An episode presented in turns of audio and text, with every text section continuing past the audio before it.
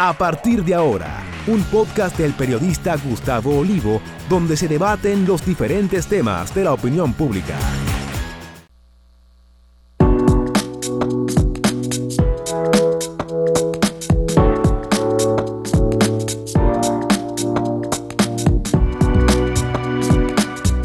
Saludos amigas, amigos. Ustedes sintonizan Acento TV y este es su espacio a partir de ahora. Y ustedes ya adivinan, hoy es viernes y aquí tenemos a Bernardo Matías, el hombre de los viernes, que dejó la pista caliente con el pasado programa. Ah, sí. Saludos, ¿cómo está Gustavo? Bien, bien. Sí, saludamos a nuestros amigos y amigas televidentes que nos siguen y a los nuevos que se están conectando. A los que nos quieren y a los que no nos quieren. Sí, déjame decirte que cuando yo leía una serie de comentarios que son bastante fuertes, que se pueden considerar ofensivos, depende cómo uno lo, Ah, lo a asume. mí me resbala. Yo, yo le eh, pensaba en un... Hay un estudio que leí recientemente sobre eh, las principales los principales elementos de los países que aparecen en primer lugar eh, en el índice, en el ranking de felicidad, en el índice de felicidad que se está midiendo ya. Sí, sí. Eh, varían lo- los criterios, pero hay un elemento común. Eh, claro, ya eso, eso es parte viejo en la filosofía y en la teología, en la antropología. Hay un elemento común de esos países eh, que tienen el ranking más alto en términos de felicidad. El número uno es que la gente aprende a vivir la vida en base a sus convicciones y no a lo que opinan los demás. Es un elemento fundamental para la felicidad. Porque tú tienes cinco personas ahí frente a ti, la pones a opinar sobre algo que tú digas o hagas y van a haber cinco opiniones diferentes. ¿Cuál tú vas a escoger? Tienes que escoger tus convicciones. Y uno es lo que uno es independientemente de lo que opinan los demás sobre uno. Ese otro, ese estudio habla también de otro elemento importante, es aprender a vivir sencillamente la vida. La gente felices tienden a vivir la vida en la sencillez, que no es sinónimo de pobreza, ¿eh? Ni de conformismo. Atención, ni de conformismo, en la sencillez.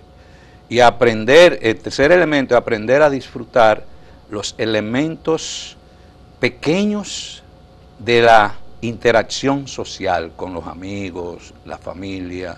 Esos momentos pequeños son, son elementos de felicidad.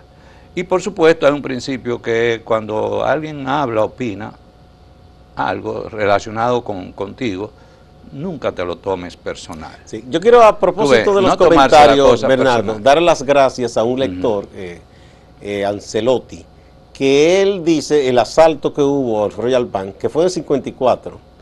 Eh, yo había dicho que eran personas de la capital que fueron a Santiago. Él me dice eh, que eran gente de Santiago. Lo que sí ocurrió es que esa gente huyó a la capital. Y después que los atraparon, fueron juzgados y condenados a 30 años de cárcel, pero no lo cumplieron porque Trujillo ordenó que los mataran y los mataron.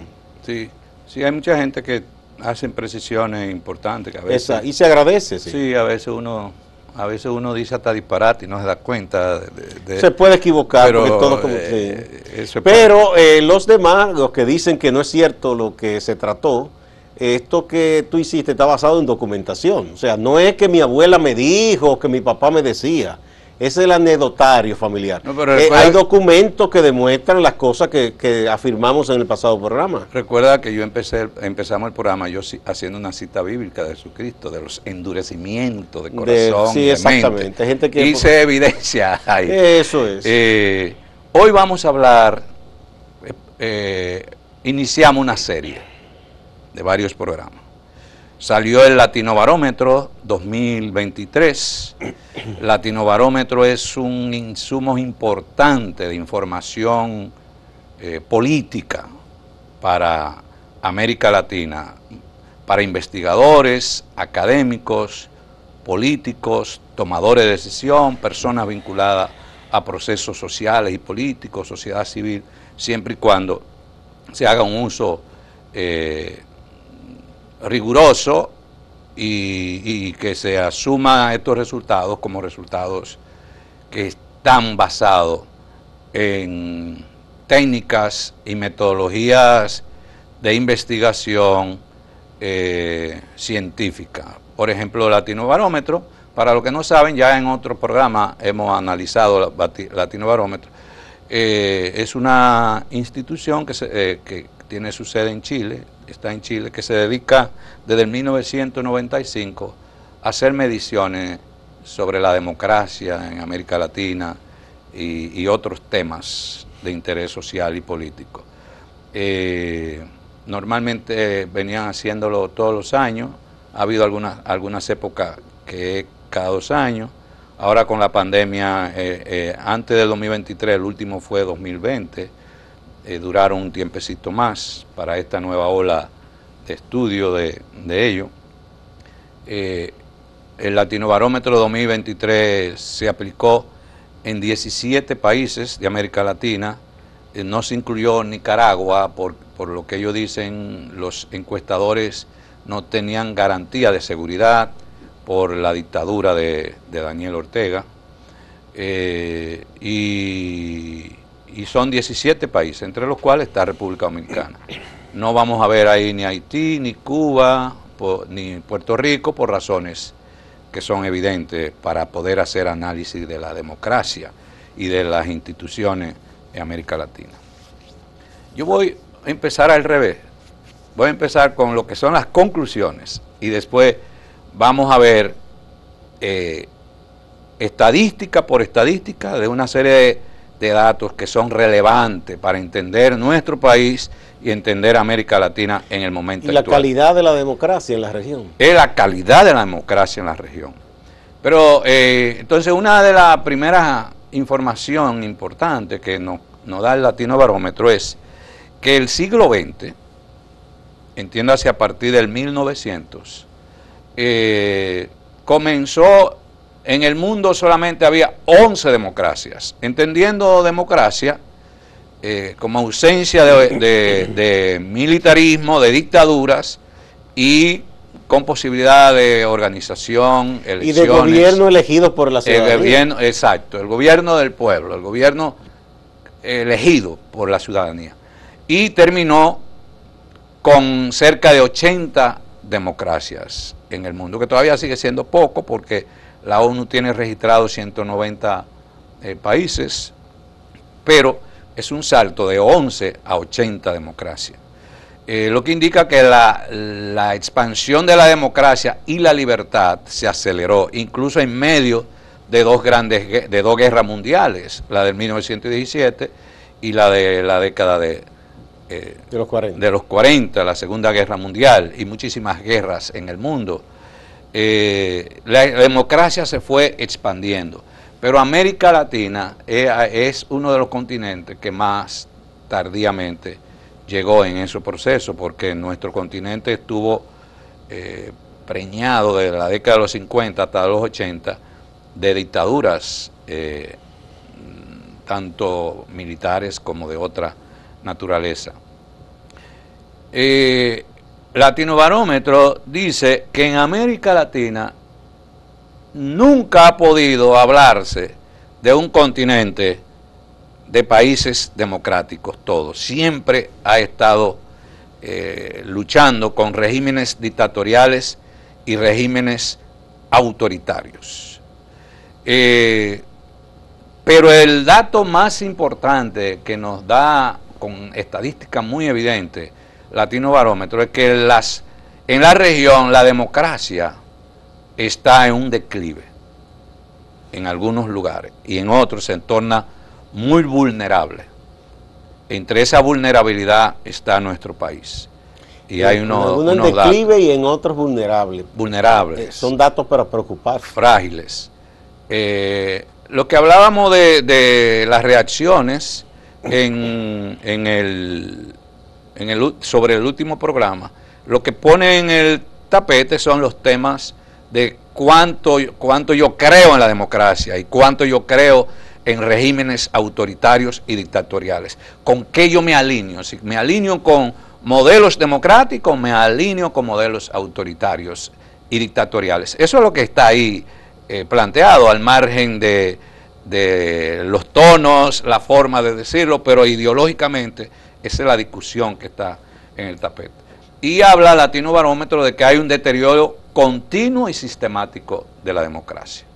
Y por eso el estudio de 2023, ellos le llaman entre eh, eh, América Latina se debate entre la democracia, el populismo y el autoritarismo. Ese, cuando se habla de populismo, tú tienes eh, y autoritarismo, para mí el modelo más claro de populismo autoritarismo es el de Bukele en, El Salvador. Un modelo claro de, de lo que es un populismo y autoritarismo de derecha porque hay populismo y autoritarismo de izquierda también. Que más adelante vamos a hablar de esa, de esa falsa, esa ese falso dilema de ver autoritarismo y totalitarismo como exclusivo. De una, de una ideología. De una ideología y de otra no. Tanto la izquierda como la derecha han generado modelos autoritarios y dictatoriales, tanto en América Latina como en otra parte del mundo. Entonces, otro punto del cual nos habla el estudio eh, de Latino Barómetro es la debilidad de las élites en América Latina, porque gran parte de la, de la debilidad de las democracias en América Latina han sido, han sido patrocinadas por las mismas élites. Porque la población Tú recuerdas en, el programa, no en el anterior, sino en el otro, hicimos un análisis de cómo se comportan las élites en los procesos electorales, cómo inciden. Y, tú, y en otro programa hemos hablado del pragmatismo de Estados Unidos, que Estados Unidos ya hoy día en un momento hace alianza con derecha y con izquierda, ya, incluso hace acuerdos económicos sólidos como con China, bajo un modelo autoritario, el chino, Estados Unidos lo tiene como uno de sus principales socios. Eso tiene que ver con un modelo pragmático de ejercicio del poder. Eh, entonces, las élites, nos dice Latino Barómetro, están simbolizadas en los presidentes. ¿Y qué dato nos da eh, Latino Barómetro? Que las élites simbolizadas en los, en los presidentes, el punto más crítico de las democracias ha sido la corrupción al más alto nivel. 21 presidentes condenados por corrupción en América Latina. ¿En qué periodo? En, el, en los últimos 10 años. En un decenio. Pero eso es grave. Mucho. 21 presidentes condenados por corrupción y 20 presidentes que no terminaron su mandato. Ahí hay muchos de Perú. De, eh, de Perú, Ecuador también. Ahí está Dilma Rousseff también, eh, en Brasil. Hay de Perú, Bolivia. Eh, Bolivia y Ecuador. Son los tres países con mayor crisis de continuidad o determinación de los mandatos. Hubo el caso de Guatemala también, que la población... Ellos dan una lista en el informe, que, que es importante ya leerlo a quienes les gusta ir a la fuente. Y, y, entonces también el tercer elemento donde intervienen los presidentes de América Latina erosionando la democracia es el romper las reglas de juego de la democracia para imponer la reelección presidencial. Donde está prohibida hacer una reforma a su medida para continuar. Eh, la mayoría, eh, eh, Colombia fue uno de los casos más que llamó más la atención porque Colombia tenía una tradición antireeleccionista, no reeleccionista, para no decir antireeleccionista, no reeleccionista, vino Uribe, cambió y, el que lo siguió a él. Pero esos tres elementos, asociados al presidente como símbolo de las élites, que son corrupción, continuidad del mandato y reelección, son tres aspectos que según el Latino Barómetro han ido erosionando la democracia en América, Latina. Vamos a una pausa y volvemos.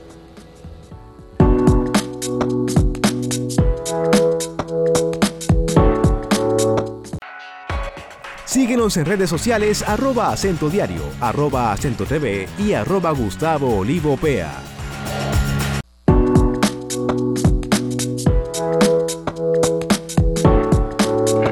Continuamos con Bernardo Matías, el hombre de los viernes, hoy analizando los resultados del último estudio de Latino Barómetro sobre la calidad de la democracia en América Latina.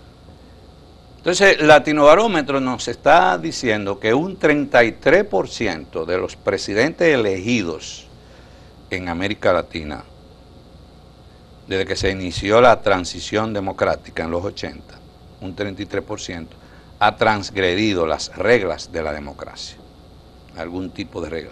Entonces, ¿cuál es el impacto que tiene la transgresión de las reglas eh, para la democracia? Que los personalismos se imponen y termina opacando a los partidos políticos. Y las instituciones.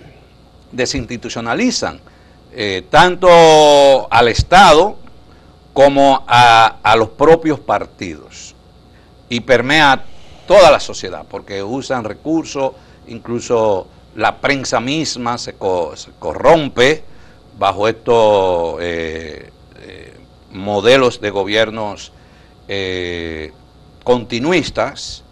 Eh, y el otro elemento es que conduce a la atomización del sistema de partidos. Y eso sí es peligroso. Y se desploma la imagen y la legitimidad de los partidos, que es lo que estamos viviendo. Incluso ayer, eh, o antes de ayer, eh, Farideh Raful explotó en el Congreso y, y, dejó ver su desconcierto con el sistema de partidos a partir de todos estos escándalos vinculados con senadores y, diputados con el tema del lavado de dinero, la droga, el acoso sexual, eh, eh, menores eh, de edad, el estupro, todo, y esto permea los sistemas de partido. Entonces, cuando el Latino Barómetro nos dice que el personalismo encarnado en los presidentes continuistas erosiona y atomiza el sistema de partido es que normalmente los propósitos continuistas de un presidente producen rupturas y divisiones en los partidos. Hay que ver, nuestra historia ha sido esa.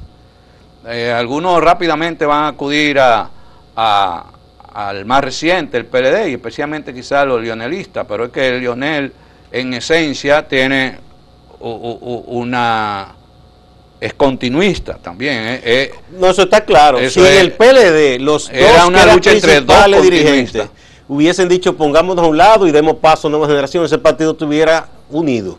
Sí, pero los, egoísmos los egoísmos personales lleva a eso. Pero que eso no es un fenómeno de América de, de República Dominicana. No, no, no. En América Latina. Tú vas... Solo hay que ver lo que pasó con partidos de, de tradición en el continente, como el APRA de Perú se volvió nada. En el caso de Venezuela, los copellanos y los, adecos se volvieron nada. El, en, el PRI de México, que terminó más de 70 años, terminó nada. Erosionado. Eh, entonces, eh, el sistema, ¿en qué se traduce eso? En una pérdida de confianza de la población en los partidos. Eh, otro dato que nos da Latino Barómetro, ellos usan el colapso del desempeño de los gobiernos que está plasmado en la baja satisfacción con la democracia. No necesariamente con los gobiernos, sino vamos a ver unos datos que son alarmantes, incluso cuando, cuando esos datos están asociados a la edad, donde son los más jóvenes que están alineados con los eh, más identificados con los modelos autoritarios y los menos jóvenes alineado con los modelos más democráticos. Eso es peligrosísimo. Sí. Eh, las quejas por opciones, la pluralidad, dice el Latino Barómetro eh, textualmente, ya no se expresan verbalmente, solamente en la población, en el pueblo, sino que se expresa en el alejamiento con respecto a los partidos. Eso es insatisfacción con la democracia, distanciarse el abstencionismo, el voto nulo o el voto blanco y que los gobiernos no duran mucho en el poder. Incluso tú te das, eh, te das cuenta de un fenómeno que algunos hablara, hablan como si fuera una especie de bipolaridad política que vivimos, no solamente en el continente, a nivel mundial, eh, que de un momento a otro un país pasa de un gobierno conservador, ultraconservador, a uno de izquierda. Pero es la misma población que está votando. Y viceversa. Y viceversa, de la izquierda a la ultraderecha. En el fondo lo que te está diciendo es, primero, como dice el Latinobarómetro del 2020, eh, ya los pueblos no le firman cheque en blanco a los gobiernos. Los políticos tienen que entender eso. Pero en el fondo lo que está diciendo es que hay una alta insatisfacción con la democracia. Cuando hay esa volatilidad en la población, es una insatisfacción con el sistema de partido y con la propia democracia. si confiamos en este, nos falló, nos vamos de este lado. Nos falló, volvemos a este lado. Vamos a otra pausa y continuamos.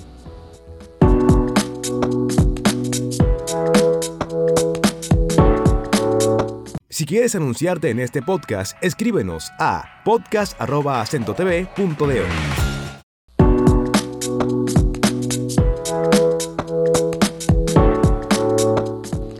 Continuamos. Vamos a ver qué más de Latino Barómetro. Tú sabes que un ejemplo de eso, yo pongo entre comillas eso de la bipolaridad política, eh, que hablan algunos. El mejor ejemplo es el de Chile. La izquierda viene y gana las elecciones y en pocos meses pierde la constituyente. Los conservadores, ahora eso te habla, te dice a ti que, que quizás no hubo un buen manejo de la, eh, de la izquierda chilena de algunos temas. Y, y la gente, como te digo, apuesta a algunas cosas y nosotros creemos que las masas, cuando votan por un gobierno de izquierda se volvieron izquierdistas. Y no. No, te, están, en términos diríamos, comprando una parte de tu discurso, no todo. Sí, pero que no significa un cambio ideológico no, no, no, eh, del país ni del pueblo. No, no significa eso.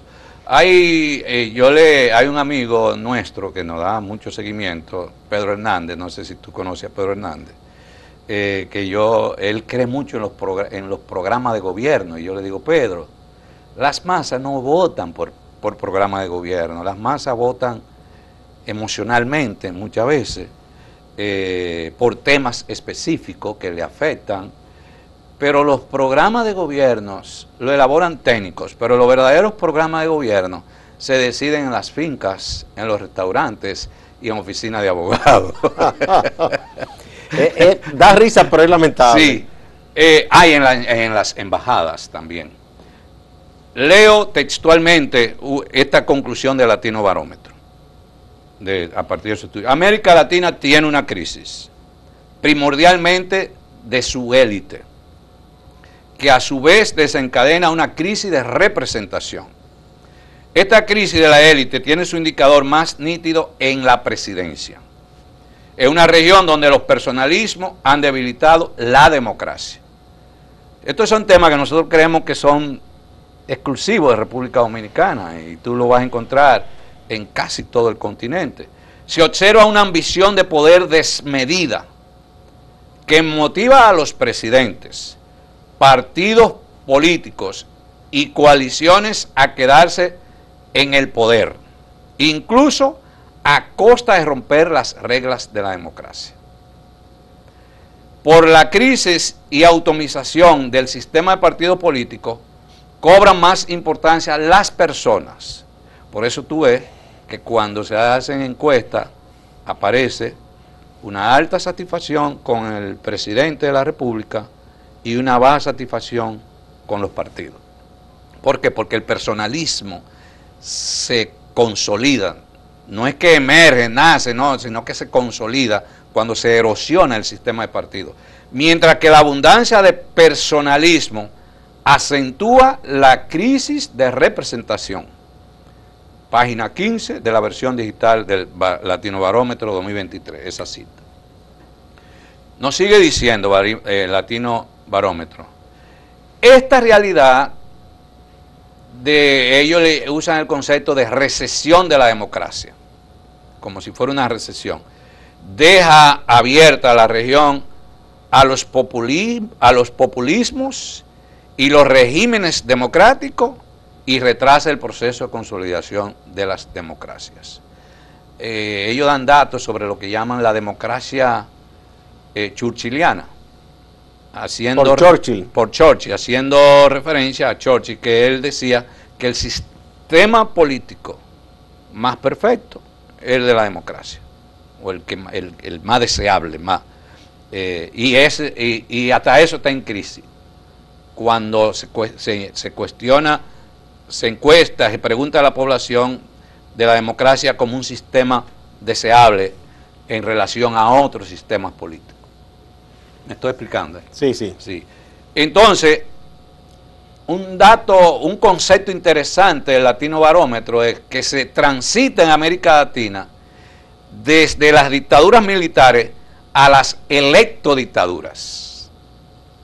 Un, nuevo- un concepto interesante, donde se imponen dictaduras haciendo elecciones, pero son elecciones amañadas, eh, rompiendo la regla O sea, de crean, juego. crean las condiciones para que la gente vote por, por, por esa persona o ese partido.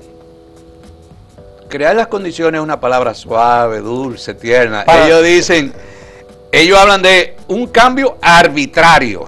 Trampa, de que, Trampa, por ejemplo, declarar una ley de traidor a la patria y de todo el que está en oposición traidor a la patria. Pero no para favorecer a un partido, es para favorecer a una persona. claro, que esa persona tiene una estructura. de continuar en el poder y legitimarse mediante sistemas amañados, rompiendo reglas de juego, y a eso ellos le llaman electodictaduras, porque Bien. en el fondo no es en base a un ejercicio democrático. Obviamente.